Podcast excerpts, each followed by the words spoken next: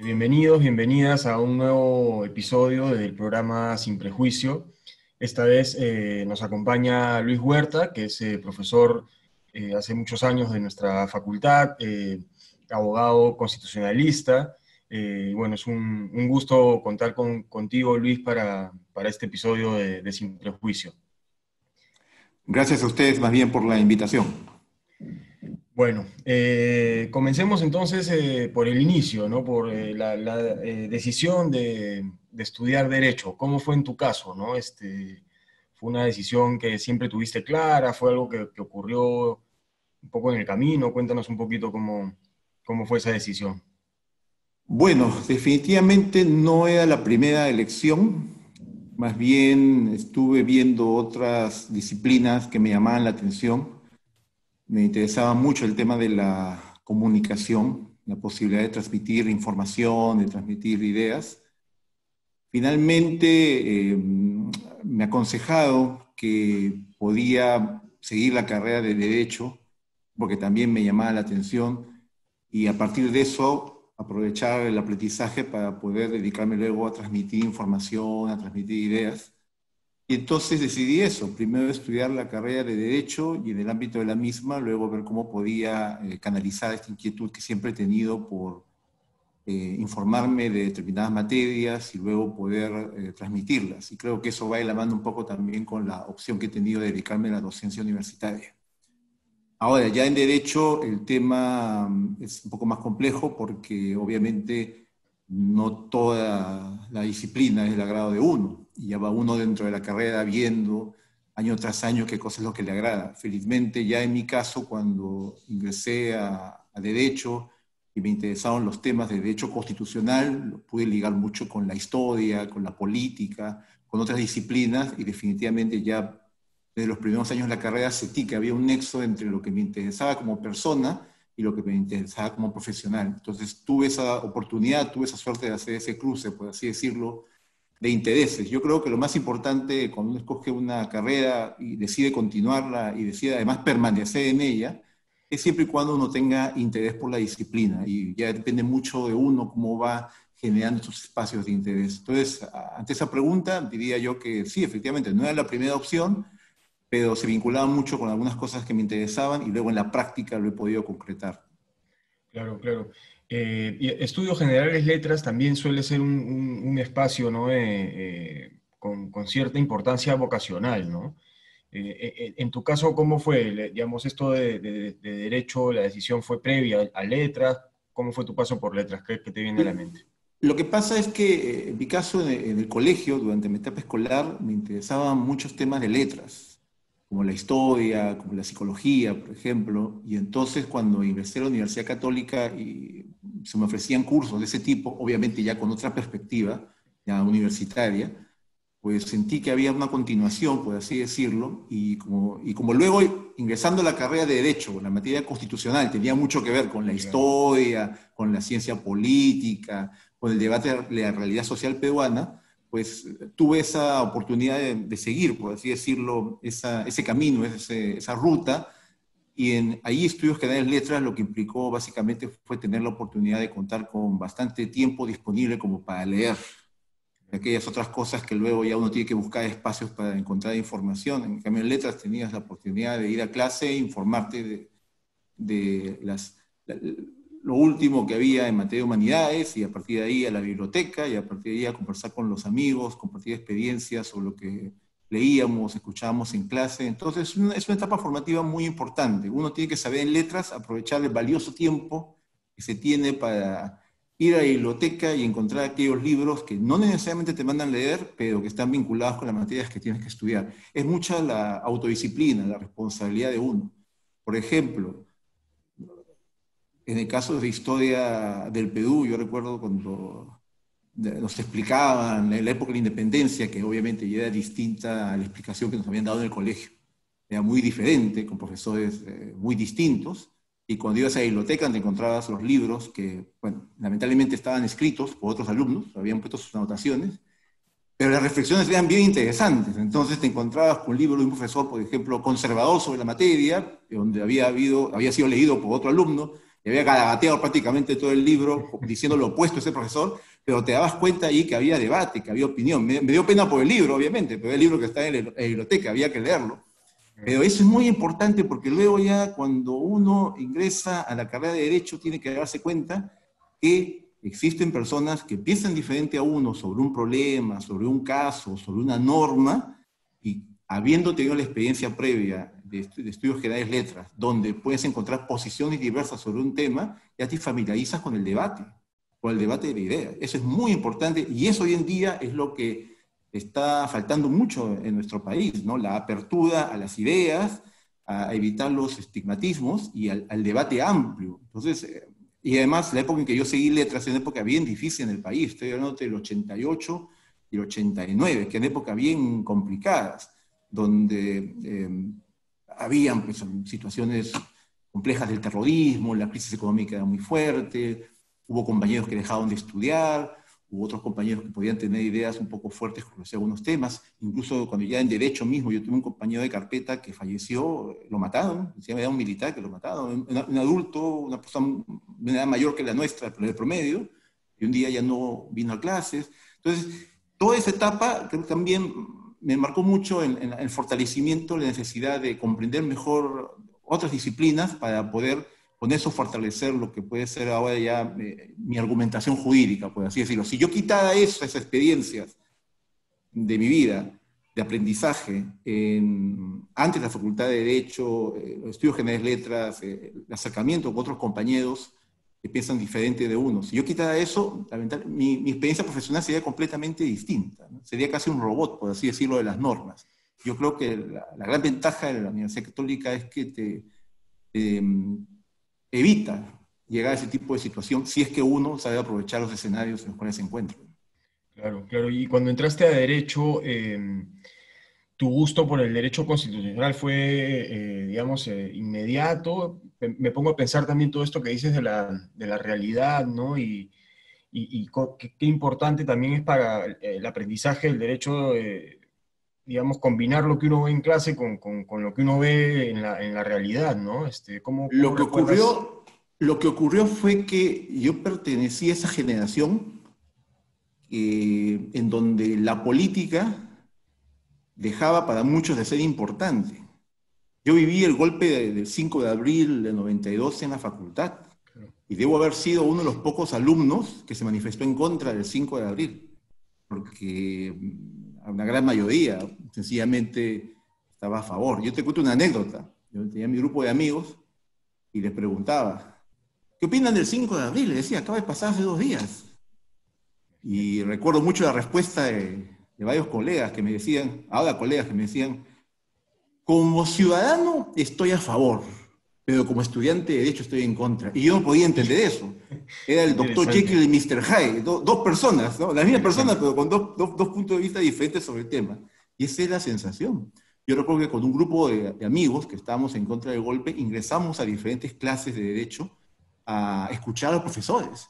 Y había profesores que se pronunciaban, pero había muchos que no decían nada. Entonces yo sospechaba que o se acostaban temprano y se despertaban tarde y no se enteraron que había golpe, porque no podía entender cómo en una clase determinada de, ámbito de facultad no había un pronunciamiento sobre el asunto. Pero lo que iba justamente es que eso me, permitió darme cuenta, eh, y eso pasó en los 90, que en los 90 la política dejó de ser de interés de muchas personas, muchos jóvenes, se generó esto que se llamó la, la, década de la antipolítica. Ya felizmente en los últimos años eso ha cambiado, ha habido un, renacimiento, por así decirlo, de interés la política a nivel universitario. Pero yo pertenezco a esa generación donde ya la gente no se interesaba, por así decirlo, en discutir temas políticos. era otra época. Entonces, en ese espacio yo era una figura un poco rara en mi promoción porque me interesaban los temas políticos, la constitución, el debate, en fin, etc. Y eso fue alimentado mucho por mis docentes, excelentes docentes.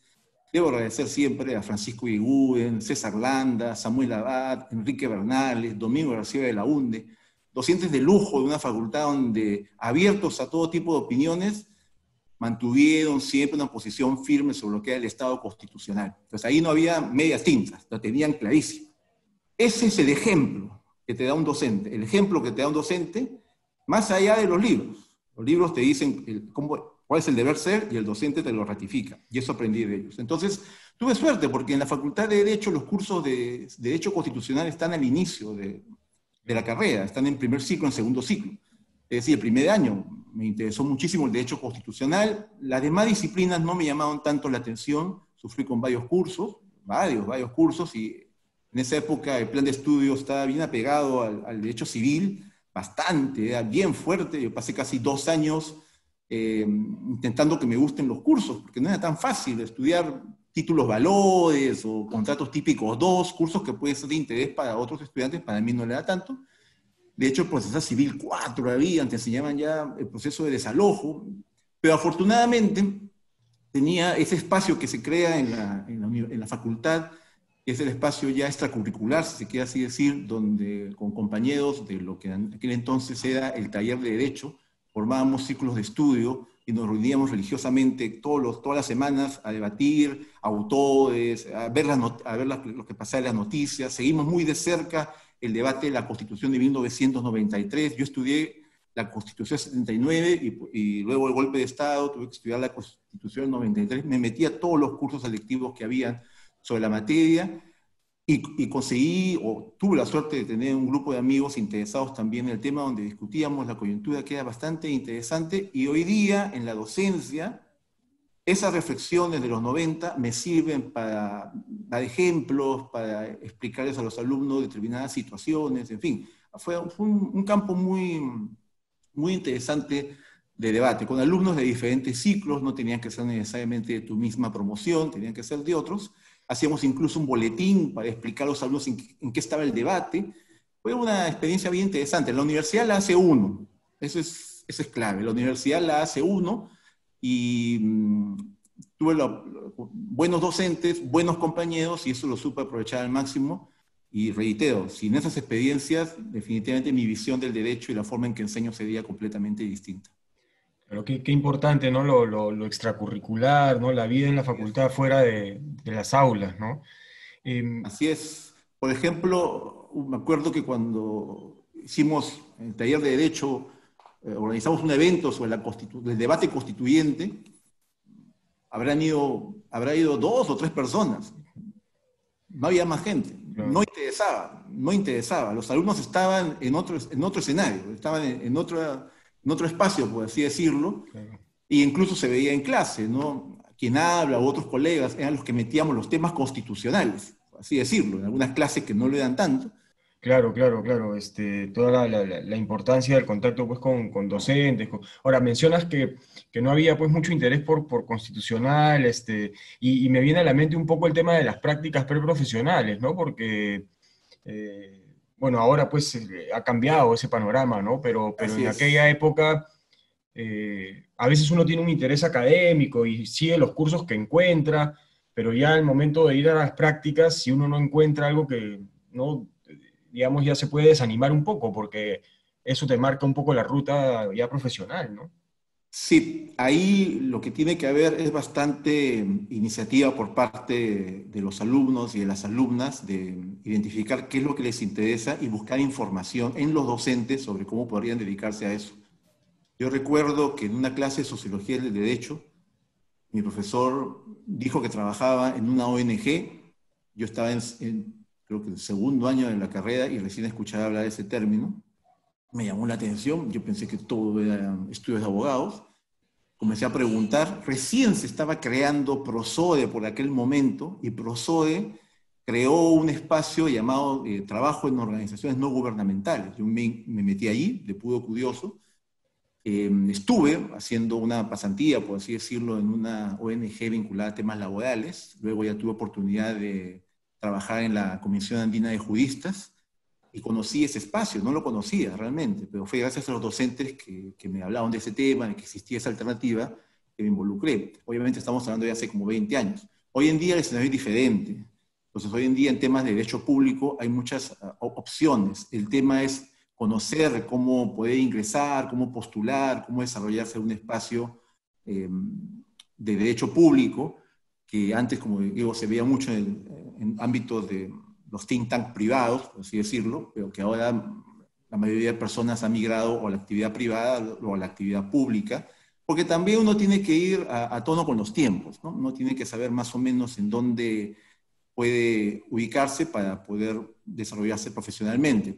Eso es, eso es algo muy importante, eso es algo muy importante y por eso es muy importante que nosotros como docentes les contemos las experiencias a nuestros alumnos en clase de lo que hemos pasado, ¿no? como, como eh, practicantes, eh, en mi caso como cesigrista, Em, luego ya como em, personas que hemos tenido a nuestro cargo de responsabilidad de dirección, para que los alumnos y las alumnas puedan ver que en, la carrera pues, hay altos y bajos, ¿no? como en todos lados, y lo importante es la seguridad de uno en cómo hacer frente a las cosas negativas y cómo aprovechar de las cosas positivas para desarrollarse mejor, primero como persona y luego como profesional, que es muy importante acuerdo, sí, totalmente de acuerdo, ¿no? Y, y cuéntame eh, sobre cómo, cómo, fue tu experiencia en el CECIGRA, ¿no? Este, me imagino que en esa época no sé si había mucha demanda por el CECIGRA. Y, el CECIGRA, el CECIGRA fue, apareció de la noche a la mañana, fue uno de los famosos decretos legislativos que dio Fujimori allá por el año 91, más o menos.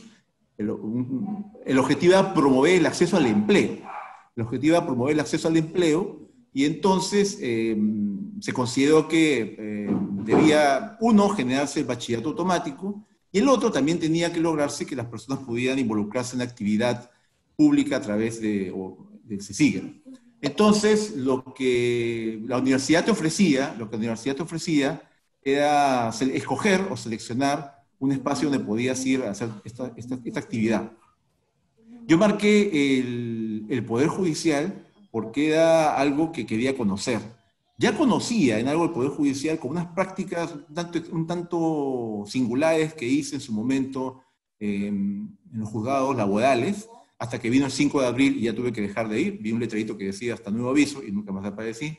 Me reincorporé a la actividad del Poder Judicial a través de CESIGRA en un juzgado que quedaba por la calle eh, Cotabamba, creo, en el centro de Lima, en el centro de Lima, y entonces allí eh, tuve la oportunidad de eh, conocer lo que era un espacio no muy agradable para mí, porque era un espacio de expedientes que yo no conocía mucho, pero como vio mi interés en el derecho constitucional, me facilitaron conocer amparos.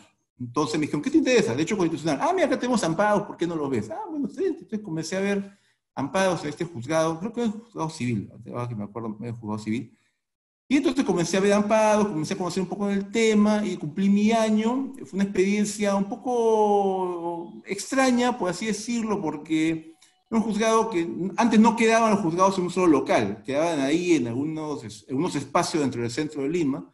Había que entrar a una, una casa antigua, subir una escalera, un poco lubre, por así decirlo, el acceso. La gente era, eran muy buenas personas, y me, mandaban a hacer proyectos de, sentencia, yo hacía mis proyectos de sentencia, conversaba, despachaba con el juez, eh, duró unos meses, fue una experiencia eh, interesante. También la recuerdo mucho, mucho en clase cuando le digo a mis alumnos, bueno, uno tiene, yo, empecé como empiezan muchos abogados, cosiendo expedientes. Así de sencillo. ¿no? Te daban tu punzón, te daban tu pabilo y cogía tu expediente y bueno, ¿qué hacía yo? Mientras cosía el expediente, iba leyendo las demandas iba leyendo las contestaciones, cosa que no había visto antes. Y luego ya proyectaba la, respuesta correspondiente. Es más, algunas demandas le sacaba una fotocopia porque parecía que estaban bien hechas, para tenerlas como modelo. Era esa aproximación. Luego también era la aproximación, por ejemplo, a la ciudadanía que va a preguntar. Personas que donde no va su abogado, sino va el propio ciudadano que está afectado en sus derechos, va y pregunta y dice, yo quiero saber en qué está mi expediente. A ver, vamos a ayudarlo, señor. Eh, ¿Sabe su nuevo expediente? Me han dado este número, hay que buscar, antes unos tomos, libros, tomos grandes, había que buscar. ¿Qué quiere saber? Tal cosa. Bueno, vamos a revisarlo. Uno primero que está como eh, practicando, por así decirlo, haciendo su CECIGRA, tenía que entender la resolución y luego de ahí traducirla para que la pueda entender el pueblo ciudadano que ya no tenía plata para pagarle a su abogado, pero que quería que le dijeran que andaba su expediente. Entonces ahí empieza uno a, conocer este, este, estos arbots, estas jergas un poco extrañas del sistema judicial y a tratar de explicarlas con facilidad. Y esto lo vinculo con el tema de la comunicación que mencioné hace un rato. ¿no? Es Eso pensaba, claro. Esa posibilidad de poder expresar lo que el juez decía en su estilo formal de, de, hace varios siglos para que lo pueda entender el ciudadano que tiene un caso. Ahí aprendí algo muy importante. Detrás de todo expediente hay una persona. Detrás de todo expediente hay un ciudadano que busca justicia y no necesariamente cuenta con los recursos para contratar a un abogado, no necesariamente conoce el sistema y genera entonces en uno la conciencia o la responsabilidad de eh, llevar a cabo ese ejercicio como a través de CECIGRA. Ahora, ojo, cuando salió el CECIGRA hubo mucha gente renuente a hacerlo, porque mucha gente ya quería acabar la carrera y veía muy mal eso de ir a trabajar en una entidad del sector público, porque tú no decidías a dónde te enviaban, eso te, te, inscribías y luego veías a dónde te enviaban. Entonces había mucha gente que no, no le interesaba pisar un juzgado, no le interesaba pisar un tribunal, pisar nada en absoluto, porque tenían otra perspectiva, otras expectativas, legítimas y válidas totalmente, pero esta, este, este servicio, por así decirlo, eh, creo yo, eh, ayuda bastante a que mm, el sistema de administración justicia conozca, por un lado, la calidad profesional de los estudiantes, calidad de los estudiantes de la Universidad Católica y lo mucho que pueden aportar justamente para que mejore el sistema de administración de justicia. Una muy buena experiencia, una experiencia muy agradable, Em, yo recomendaría que vuelva a ser obligatorio, la verdad, creo que es un, es como su nombre dice, es un servicio que debería, que no te, dedicarte un año o menos de un año, unos nueve meses a trabajar en una entidad pública, eh, te, te, ayuda mucho como profesional, te ayuda bastante. Ya depende mucho de uno cómo toma nota esa experiencia o esa riqueza eh, profesional para poder mejorar como, como abogado o como abogada, ¿no? Claro. Claro, bueno, este, el, el, CECIRA eh, felizmente está teniendo mucho más acogida en nuestra facultad, ¿no? Me enterá este, por la oficina de prácticas preprofesionales que el semestre pasado, me parece, este, en la última convocatoria hubo ya lista de espera, que era algo inédito, ¿no? O sea que, ah, qué bien. que en buena hora creo que, que, que ha retomado un poco su, su vitalidad, ¿no? Eh, y esa experiencia, ¿cómo, cómo fue? Eh, por ese entonces ya, ya habías tenido de repente alguna experiencia em, como asistente de docencia. ¿Cómo empieza eh, tu, vínculo a la, docencia? Imagino que cuando todavía eras estudiante o, ya, o, después. Mi, mi experiencia, yo siempre voy a comentar que mi experiencia como docente empezó para mí informalmente mediante las exposiciones en clase. Porque yo recuerdo clarísimo cuando en la clase de otro César Landa nos hicieron hacer un trabajo en grupo, me nos tocó un tema determinado, mis tres compañeros eran casi ausentes, no iban a clase, eh, no había esa época internet, nos encontramos un día, preparamos el trabajo y como el, único que iba a clase de ellos, eh, me tocó hacer la exposición. Y me gustó mucho lo que expuse y mm, con mis amigos que estuvieron presentes, eh, les pregunté cómo me fue, si había sido claro, me dijeron que sí, me gustó emplear la pizarra, pasé el esquema, en fin, me agradó mucho esa experiencia. Y luego ya cada vez que había oportunidad en clase de poder hacer alguna exposición o intervenir, pues, me agrada mucho. Porque creo yo que cuando uno es alumno tiene mucho que aportar en un curso, cuando da, hace una pregunta, cuando cuestiona al profesor, cuando plantea un tema nuevo, un tema diferente, en fin. Entonces, ahí uno hace unos pininos de, en la forma en que habla, en que se expresa, en que se comunica y su idea es clara. Luego ya, eso también le permite a uno que hacerse conocido, si vale el término. Los docentes se fijan en uno, lo, ven que está interesado y es inevitable luego el contacto posterior de clase. Eso le pasó con todos los docentes de la, de la facultad en materia de Derecho Constitucional. Ese acercamiento post-clase para continuar el debate que había quedado pendiente en el aula. Y luego recibí la, la propuesta de mi maestro, doctor César Landa, allá por 1994, estaba entonces ya en el último año de la carrera, de ayudarlo como jefe de práctica en la Universidad Nacional Mayor de San Marcos. El doctor Landa, el gran maestro constitucionalista, doctor César Landa, aparte de enseñar la católica, tomó la decisión de enseñar en la Universidad Nacional Mayor de San Marcos, en una época difícil también, recuerden, ¿no? Es una época complicada, recién estaba saliendo San Marcos del periodo de intervención, muchos no recuerdan eso, y nosotros íbamos con nuestros casos de detienen a una persona por haber llevado pues, un libro de Marx a la universidad y nos dábamos cuenta que ese ejemplo de la católica era, queda medio alejado de la realidad, en cambio en la Universidad de San Marcos era el ejemplo ¿no? de lo que pasaba el día a día. Y íbamos, y íbamos a las prácticas, los jefes de práctica íbamos los sábados, estaban los militares alrededor, se portaban muy bien con nosotros, nunca tuvimos ningún problema. Eh, los alumnos fueron muy receptivos. Entonces, sí, en el último año ya de la carrera recibí esta propuesta del doctor Landa y un grupo de, jóvenes constitucionalistas o interesados en ese momento en el derecho constitucional. Estuvimos ahí unos tres años eh, apoyándolo y luego posteriormente continuamos ya cada uno con nuestra experiencia docente. Pero en los inicios fue así y llevábamos un poco también la, la experiencia de, de, San Marcos, también la llevamos a la universidad para compartirla, por así decirlo, ¿no? porque en ese momento ir a San Marcos era una experiencia bien interesante. Yo recuerdo que con muchos amigos les, animaba a ir a San Marcos, a, ver ahí tras sus aulas, a escuchar a los docentes, a preguntar cómo, cómo se enseña Derecho, ¿no? Cómo, cómo se enseña Derecho en, en, una universidad tan emblemática y que está pues a unos pasos de la católica. Eh, o ir a su comedor, conversar con los alumnos, intercambiar experiencias, eso es muy importante también. Y lo pude, eh, esto puede complementarlo ya con la experiencia de docente de tres años allí, donde fue muy agradable, ¿no? Dictar. Luego también ya más adelante, doctor Landa me, me pidió ayudarle en un curso específico, todo un año, todo un año en un curso específico, pues fue, la experiencia Marcos fue la primera experiencia docente formal, por así decirlo. Digo formal en el sentido de que ya uno está como jefe de práctica. No lo digo en el sentido de que tengo un papel que diga que fui jefe de práctica, porque eso no existe, sino sencillamente existe la experiencia de ir, estar ahí, trabajar con los alumnos, eh, recibir sus inquietudes, eh, recibí incluso sus observaciones sobre el tema de la bibliografía, porque en esa época la escasez de libros era muy amplia en nuestro país, había que buscar información por diferentes fuentes. Entonces sí, por ahí el último año de la carrera ya me aproximé a la docencia en un sentido más formal, por así decirlo, como jefe de práctica en el curso de Derecho Constitucional que dictaba el doctor César Landa, y que creo que dicta hasta la fecha, ¿no?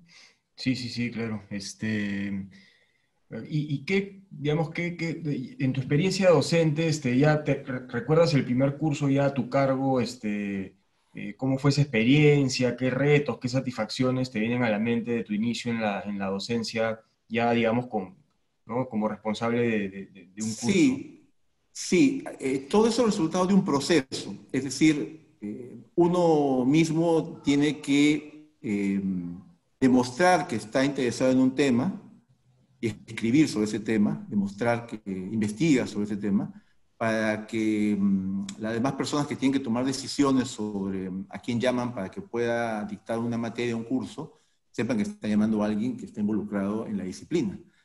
Aparte de las experiencias previas que he mencionado docentes, tuve otras experiencias, eh, por ejemplo, en lo que era la, lo que es todavía la preacademia diplomática, ahora ya está más formalizada, tiene un nombre y todo, me ayudó mucho porque en esa pre-academia diplomática postulaban o estaban presentes personas que no necesariamente habían estudiado Derecho. Para ser diplomático no, no tienes que ser abogado ni haber estudiado Derecho necesariamente. Eso cambió mi lenguaje por completo. Estuve ahí como dos años. Cambió mi lenguaje por completo. Allí donde yo decía, bueno, según la jurisprudencia del tribunal, de repente me levantaba la mano un chico que había estudiado historia y me decía, doctor, ¿qué es jurisprudencia? Ah, tienes razón, tú no sabes cambió por completo mi forma de hablar. Después yo dejé los latinazgos, dejé las frases cliché, y se cambió todo mi, toda la manera que explicaba los temas jurídicos, cambiaron completamente para usar un término que me pudiera entender cualquier persona. Ya el énfasis se ha puesto en si me escucha, por ejemplo, un alumno de pregrado, un alumno de posgrado, ya utilizaré otros términos quizás, pero eso me ayudó mucho. Entonces, esa, eso fueron varios años, porque uno tiene que tener sus etapas formativas una etapa formativa, donde uno pregunte, ¿se me entiende lo que dije? ¿Quedó claro lo que expliqué? Uno va haciendo sus diapositivas, uno va haciendo sus esquemas de clase, hasta que finalmente ocurrió algo muy importante en la facultad. La facultad en el año 2001 aproximadamente, creo que fue como, hubo un cambio de plan de estudios, algo pasó, tomó la decisión de promover lo que era un método más activo en la enseñanza del derecho. Eso implicaba una cosa en principal, reducir el número de alumnos por clase, yo estudié en una época donde la promoción tenía cerca de ciento y pico alumnos y donde solamente habían dos secciones. Tú te metías en una sección o en la otra, no había más. Un curso con tres secciones era algo excepcional, ¿eh? bien raro, bien raro que hubiera un curso con tres secciones. Eran dos secciones nada más, entrabas a una, entrabas a la otra, ya tú elegías al profesor. Pero ¿qué pasó? En, el año, creo, 2000, 2001, la facultad decidió promover la enseñanza más activa del derecho y eso es imposible con 80 alumnos. Con 80 alumnos no puedes trabajar una sesión dinámica, práctica, no podías. Entonces se tomó la decisión de reducir el número de alumnos por aula y eso implicaba llamar a más docentes para cubrir justamente eh, los otros salones que se iban a quedar sin un profesor. Y es ahí donde ya en el curso de Derecho Constitucional 2, que hoy día se llama Interpretación Constitucional y Derechos Fundamentales, que se me convocó, y fue muy, muy agradable la experiencia de ser convocado en ese momento, porque en ese, en ese, en ese momento, justo en ese ciclo en que me llamaron a dictar, estaban dictando Francisco Iguden, Samuel Abad, Eloy Espinosa Saldaña, Carlos Blancas Bustamante, César Landarroyo. Entonces, el sexto docente que faltaba era yo, así que me llamaban. Entonces, la verdad es que del sílabo se veía muy bonito ver mi nombre con de todos mis profesores que habían sido mis, mis docentes anteriormente y de un peso, peso fuerte. Son personas bastante peso. ahí lo tengo ahí guardado, creo ese sílabo, ¿no? incluso la guía, creo, de matrícula tengo guardada ahí porque especialmente me, me agradó sentir esa, esa responsabilidad de estar, eh, obviamente no, no a la altura de ellos, sino junto con ellos en este, en este trabajo ya largo de varias décadas de enseñanza. ¿no? Obviamente ellos tenían muchísima más experiencia, tenía, de ellos recibí muchos consejos. Y fue muy agradable porque eh, me permitió, por así decirlo, transmitir a, a los alumnos las experiencias previas que ya he comentado, y pertenecía yo entonces a una generación, quizás con algunos docentes más que con otros, una generación diferente, a una generación distinta.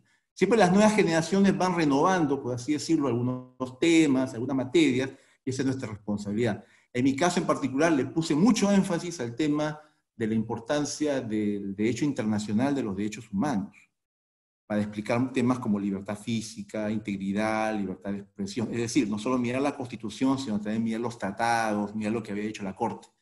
¿Y por qué? Porque mm, yo trabajaba en ese momento, y trabajé por bastante tiempo en la Convención Andina de Judistas, que es un organismo no gubernamental, que le ponía mucho énfasis a ese tema, a los tratados, a la aplicación de los tratados del derecho interno. Y entonces yo venía del derecho constitucional, me vinculaba con el derecho internacional y pude traer eso, por así decirlo, como una suerte de, eh, no novedad, pero sí de trabajarlo con mayor énfasis en, mis clases. Entonces, en mis cursos, por ejemplo, era trabajar un derecho, tomando en cuenta la Constitución y la jurisprudencia del tribunal, más los tratados y la jurisprudencia de la Corte. Yo también me ofrecía un poco como el docente que enseña esa forma. Hay otros que también lo hacían, pero obviamente un tema, este es un tema que poco a poco fue entrando con mayor fuerza. Hoy en día ya se enseña así, o sea, ya, ya no puedes enseñar derechos fundamentales sin tomar en cuenta la jurisprudencia de la Corte. Pero allá por el 2001, 2000, todavía como que escuchabas algunas voces que decían que era prescindible, que era como porque prescindible, porque era una época diferente, distinta, podía ser consolidado. Entonces yo recuerdo mucho eso, la responsabilidad de uno cuando ingresa a enseñar es, eh, siendo profesor joven, es la de contribuir a mejorar los cursos, a llevar eh, nuevos autores para revisar, a llevar este, nuevas, nuevos fallos, nuevas sentencias, y mi caso en particular, nuevas dinámicas de, estudio. ¿no? Los docentes más jóvenes siempre vamos con, con, esas ganas de innovar, por así decirlo, en algunos temas. Venía el boom tecnológico, eh, todavía no era muy frecuente el PowerPoint, te de 2001, no era muy frecuente el PowerPoint. Yo llevaba unas láminas, no había computadoras todavía en todos los salones, llevaba unas láminas que tenían que posar con un proyector. A Filiberto siempre lo tenía llevándome el proyector con mis láminas de PowerPoint que tenía que imprimir porque no había reproductor de PowerPoint para que se dé una idea de cómo era la 2001, ¿no? Estoy hablando, estoy hablando de los 90, si no está en 2001. Hoy día ya la gente usa PowerPoint, ¿no? Ya el que no usa PowerPoint lo ve como marciano. Y de hecho, yo, yo ya dejé de usar PowerPoint porque ya me siento más libre de otra forma. Son procesos.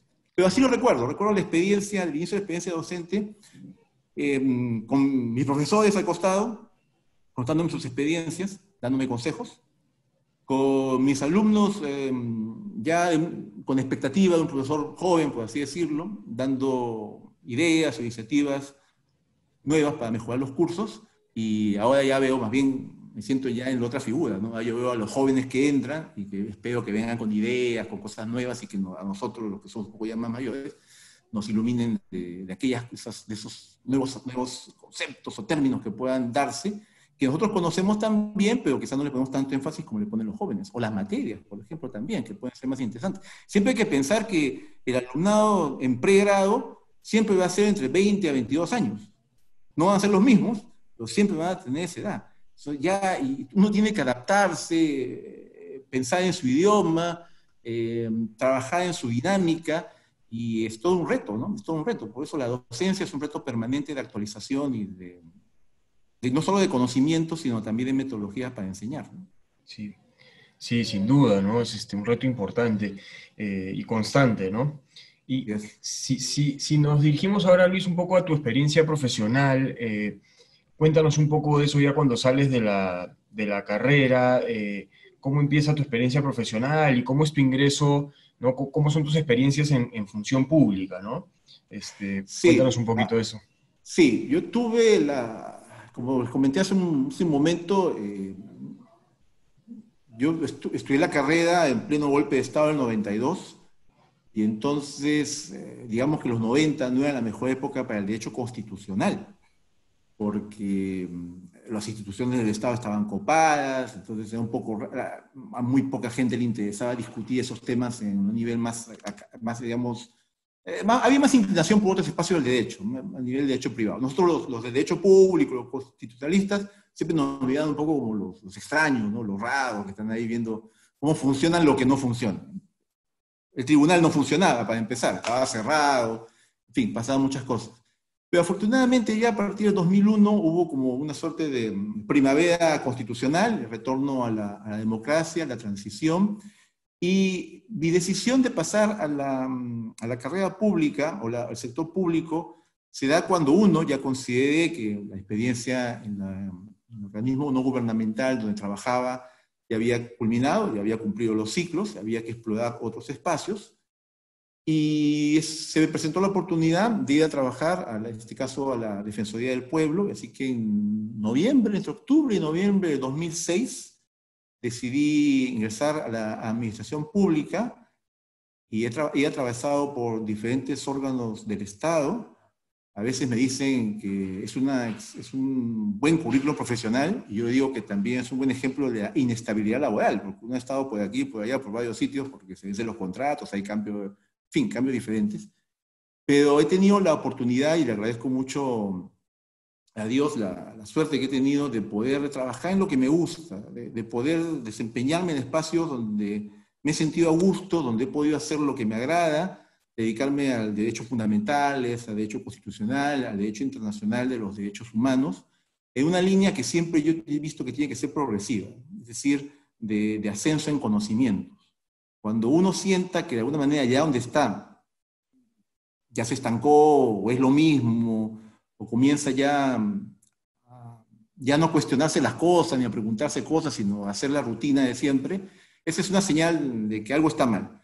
Entonces, afortunadamente, y por eso estoy muy agradecido con la vida, he tenido esa, esta oportunidad hasta el momento de poder ir siempre trabajando en lo que me agrada, en lo que me gusta, en la línea de aportar, en la línea de recibir información, de conocer a diferentes personas y de poder eh, tener hasta el momento una experiencia profesional yo, yo la interesante y en muchos casos también em, singular, porque he tenido oportunidad de ver eh, situaciones particulares que me han permitido enriquecer mejor mi conocimiento del derecho. Por eso siempre lo que mencionaba hace un momento, detrás de ese expediente, detrás de ese caso, detrás de ese legajo, detrás de ese numerito que aparece en una página web respecto a un expediente judicial o constitucional, hay todo un tema detrás social, complejo, interesante, que requiere un abogado o abogada capaz de verlo, capaz de identificarlo. Y eso al comienzo no lo ves. Al comienzo no lo ves. Uno, uno aprende y sigue aprendiendo. Uno sigue aprendiendo.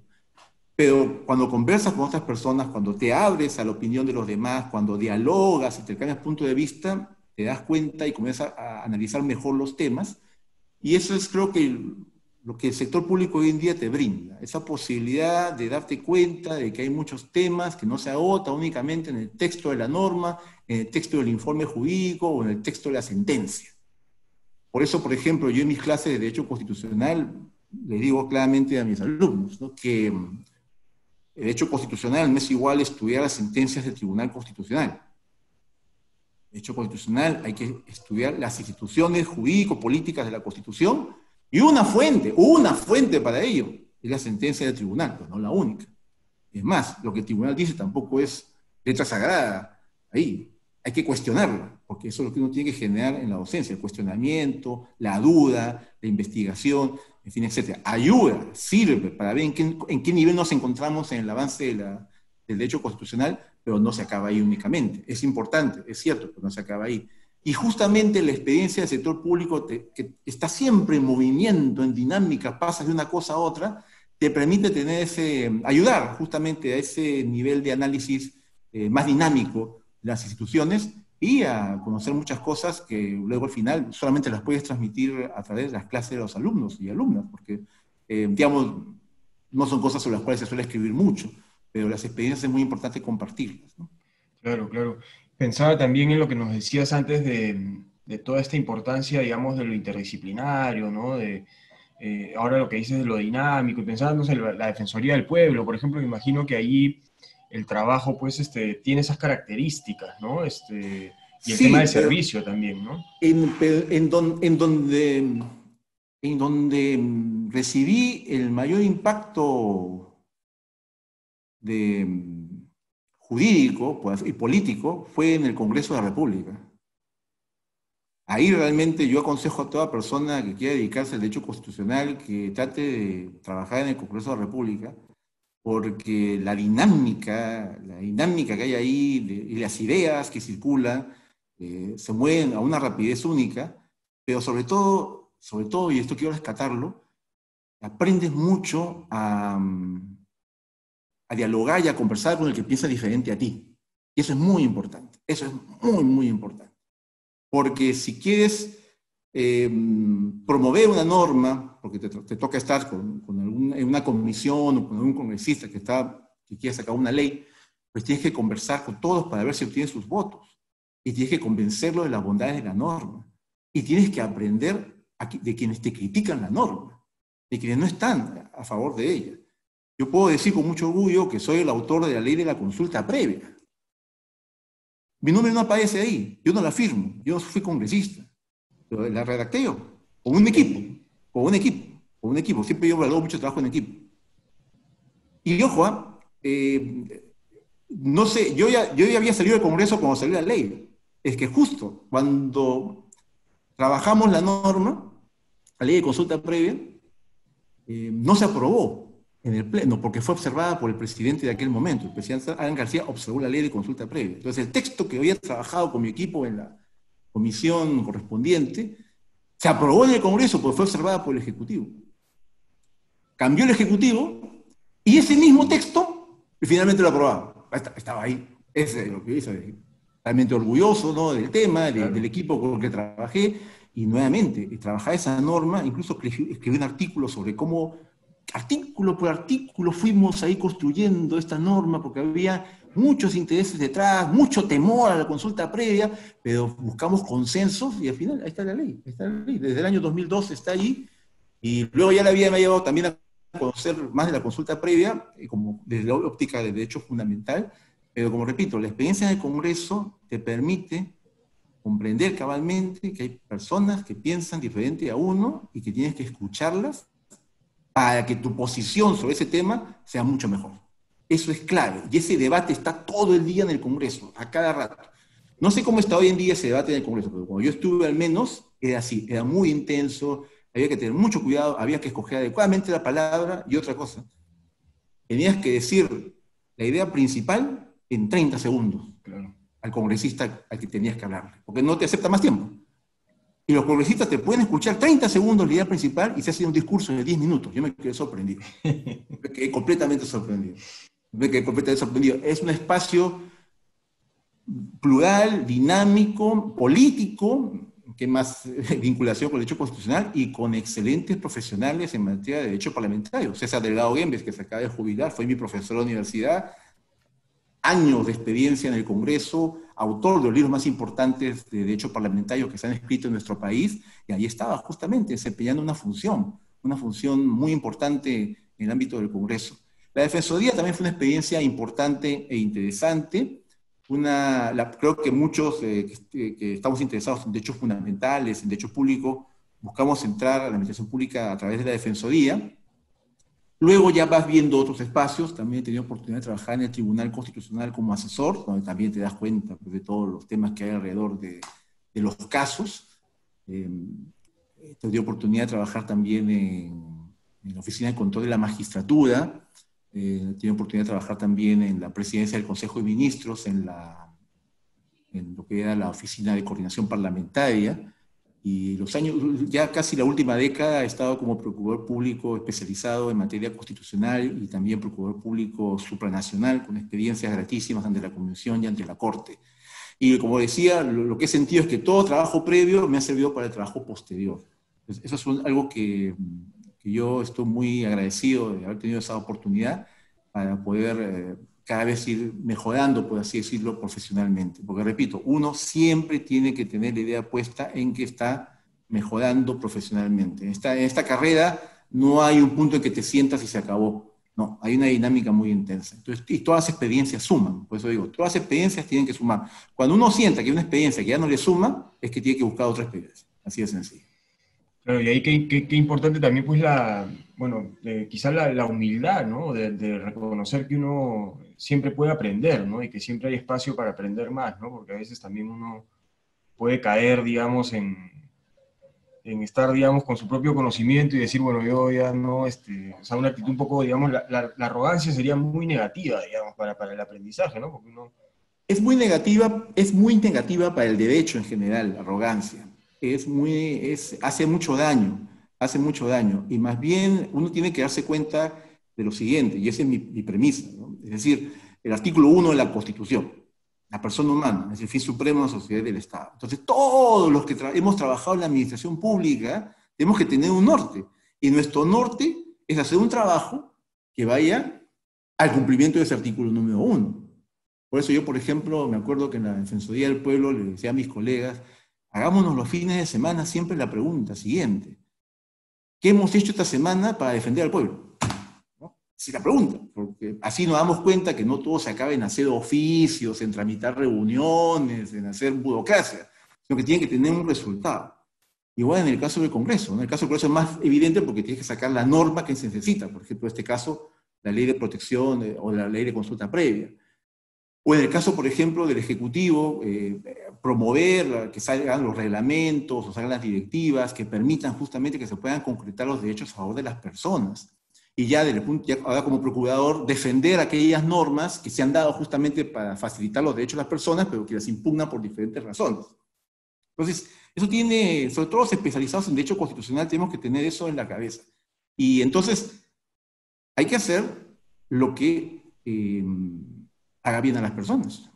Y son las personas las que saben qué cosa les hace bien. Pues hay que escuchar siempre el clamor ciudadano. Pues es tan importante siempre eh, dar un, espacio para revisar la información sobre qué opina la gente, qué piensa, como dicen, la calle. A mí no me gusta mucho la expresión, pero bueno, o el ciudadano a pie, que tampoco me gusta la expresión. ¿Qué piensa la ciudadanía? ¿Qué quiere la ciudadanía? Quiere que le solucione sus problemas. Entonces, ¿cómo nosotros, abogados, de nuestro espacio público-privado, ayudamos a solucionar a los ciudadanos su problema y no vayan a generarle mayor problema? Y creo que en los últimos años eso sí se ha evidenciado bastante, ese reclamo que hay al Estado de preocuparse por las personas, dejar de lado la tramitología, la burocracia y buscar justamente satisfacer las necesidades de las personas. Pero para eso hay que conocer y comprender a las personas. Y uno ve en los noticieros, en los medios de comunicación, cuando les preguntan qué opinan de tal o cual cosa, que saben perfectamente lo que necesitan. Pero nos corresponde a nosotros, los que hemos tenido oportunidad de recibir una educación formativa, universitaria, coger ese mensaje y poder llevarlo luego a concretizarlo en una satisfacción para las personas. Eso es muy importante y por eso hay que ser bastante, hay que tener bastante mm, humildad, ¿no? Uno no dejar nunca de ser humilde, uno siempre tiene que estar predispuesto a que tiene que aprender y tiene que aprender de las personas. Sí, totalmente de acuerdo, ¿no? Creo que también eso es una actitud democrática, ¿no? Porque más bien las personas que dicen, pues, este, bueno, la gente no sabe lo que necesita, ¿no? o, lo colocan como, ¿no? Eh, se coloca uno como que yo tengo el saber sobre el otro, ¿no? Y eso es muy autoritario, ¿no? Sí, hay que ese es el autoritarismo intelectual que tanto daño hace, ¿no? Eso, hay que evitarlo. Y, es cierto también que, a veces las personas pueden tener una opinión que vaya en contra de la Constitución, los derechos de las personas, pues hay que hacer hay una labor de pedagogía para saber que no lo que diga la mayoría es lo que se tiene que hacer. Hemos tenido muchas situaciones donde puede haber interés en reactivar la pena de muerte, pero hay límites, ¿no? impuestos por el derecho con una lógica que hay que saberlos explicar. Y finalmente, si se ve en el tiempo, pues, no se ha aplicado en, los últimos, en las últimas décadas, entonces quiere decir que, bueno, el derecho, a través de quienes lo promueven, ha logrado ponerle freno a eso que es un clamor popular y que aparece cada vez que hay un, un cambio de gobierno o un bajón en las encuestas de alguna autoridad política, siempre sale ese tema. Pero felizmente ¿no? no se ha aplicado, o sea, ha estado ahí, ha estado ha logrado apaciguar. Entonces sí, hay que escuchar a la población y también explicar a la población aquellas cosas que no se pueden ver porque hay unas reglas constitucionales que lo impiden. Hay que saber, hay que saber manejarse mucho en ese término, eso que llamamos la ponderación, en esa ponderación. Ese equilibrio, ese equilibrio. Exacto, exacto. Eh, bueno, Luis, nos, acercamos ya al, tiempo este, que, teníamos no programado para, para, la entrevista. Este, bueno, podríamos pues, seguir conversando mucho más, ¿no? Este, ojalá tengamos eh, nuevas, nuevas ocasiones. Eh, una, última, una última pregunta, este, eh, es un poco ya saliendo quizá del mundo del derecho, aunque ya lo hemos hecho, ¿no? De algún modo, este, para preguntarte un poco este, ¿qué, qué, qué hobbies tienes, qué te gusta hacer, ¿no? como pasatiempo, ¿tienes alguna otra pasión seguro aparte del, del derecho? Ah, bueno, claro. Creo que las personas que más me conocen saben que soy un fanático acérrimo de la música de los Beatles. Y eso también influenció mucho en, mi carrera. Por una razón muy sencilla, porque